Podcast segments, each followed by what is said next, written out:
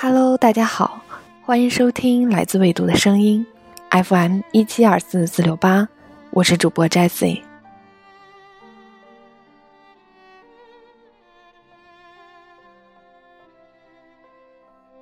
有些人生前名噪一时，光环却很容易褪去；有些人死后才得到认可，但却亘古留名。除了我们所熟知的梵高、维米尔等艺术画家。艾米丽·狄金森也属于后者。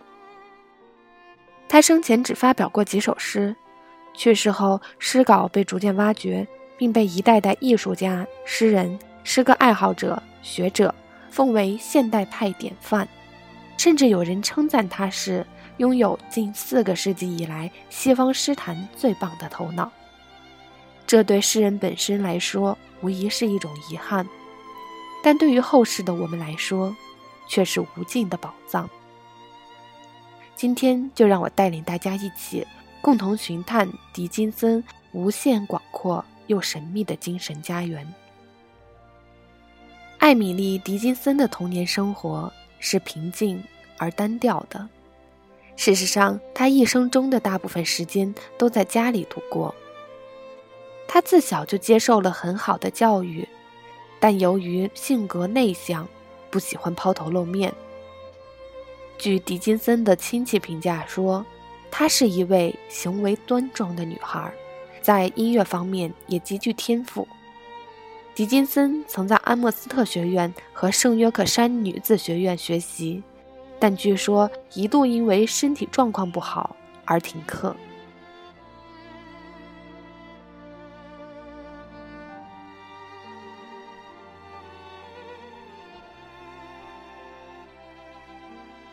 大约在二十岁的时候，狄金森开始了他的创作生涯。在他的青年时代，曾经有两个人对他的学习和生活产生过重要的影响。一位是安默斯特学院的校长纳德汉·弗莱，另一位呢，则是狄金森父亲律师事务所所在的青年律师牛顿。后者经常在他的读书方面给予指导，为他宣讲加尔文派的宗教思想。这些思想后来形象地反映在了他的诗作中。牛顿还曾将爱默生的第一部诗集作为礼物送给狄金森。狄金森于1862年在声明中写下了这样一段话：“当我还是个小女孩，我有一位朋友。”他教会了我不朽的精神，但是他自己却离冒险太近了，以至于他再也没有回来。二十几岁的狄金森开始逐渐远离外面的世界，专心在自己的一方小天地里创作。但他并非杜绝了和外界的一切联系，依然会和朋友通过书信往来，寄给他们自己的诗稿。他在写诗和管家之余，也有着其他的兴趣爱好，比如精通烹饪以及园艺。他这样写自己：可以在餐厅与悬挂着盛放植物的篮子的暖房间种植香料群岛上的香料。虽然狄金森大部分时间里过着离群所居的生活，但我们有理由想象他是一个多才多艺且富有生活情趣的人。狄金森于五十五岁病逝，在他去世之后，其妹拉维尼亚发现了他留下的大量诗稿。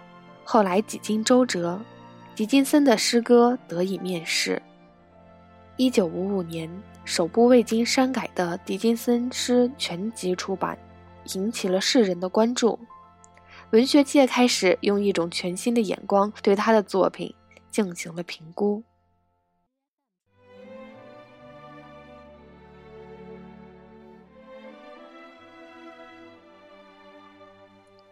我为美而死，我为美而死，然而很难适应这座坟墓。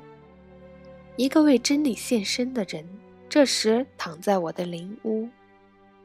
他轻柔地问我为何而亡，为了美，是我的表示。他却说，我为了真理，美真是一体，我们是兄弟。于是，像亲人在夜里相逢，我们隔墙侃侃而谈，直到青苔蔓延到唇际，并把我们的姓名遮掩。我从未看过荒原，我从未看过荒原，我从未看过海洋。可我知道石楠的容貌和波涛巨浪。我从未与上帝交谈，也不曾拜访过天堂。可我好像已通过检查，一定会到那个地方。希望，希望是物长着羽毛，寄居在灵魂里，唱着没有词的曲调，毫无丝毫停息。微风吹送最为甘甜，暴雨致痛。无疑，能够使小鸟不安，保有子多暖意。听它越过奇妙大海，飞遍严寒田地。可它不要我的面包屑，哪怕饥饿至极。灵魂选择自己的伴侣，灵魂选择自己的伴侣，然后把门紧闭。他神圣的决定再不容干预。发现车辇停在他低矮的门前，不为所动；一位皇帝跪在他的席殿，不为所动。我知道他从一个民族众多的人口选中了一个，从此封闭关心的门阀，像一块石头。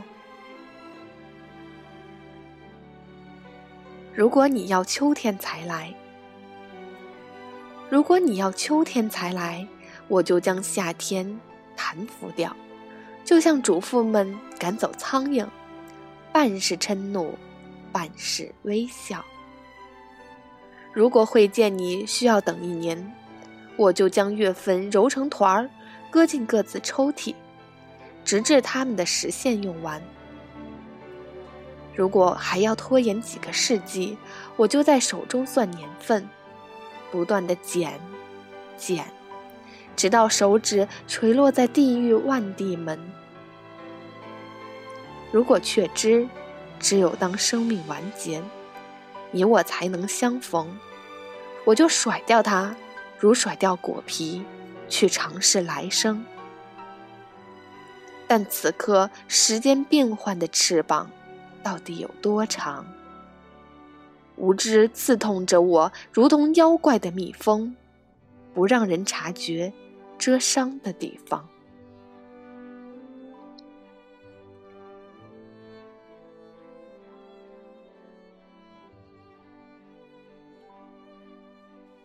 狄金森的诗歌在他所处的时代是独特的，在韵脚、标点等运用方面都不拘一格。甚至有反常规，有人称他为怪才，也有人强调他独立乖僻的性格，称其为阿莫斯特的萨德伯爵。他极富创造性的作品凝聚力强而思想深沉，对包括生命、死亡、爱情、信仰与自然在内的多个主题进行了描绘与思考。或许我们能通过这些充满灵性的文字，看到他丰盈而又深刻的内心世界。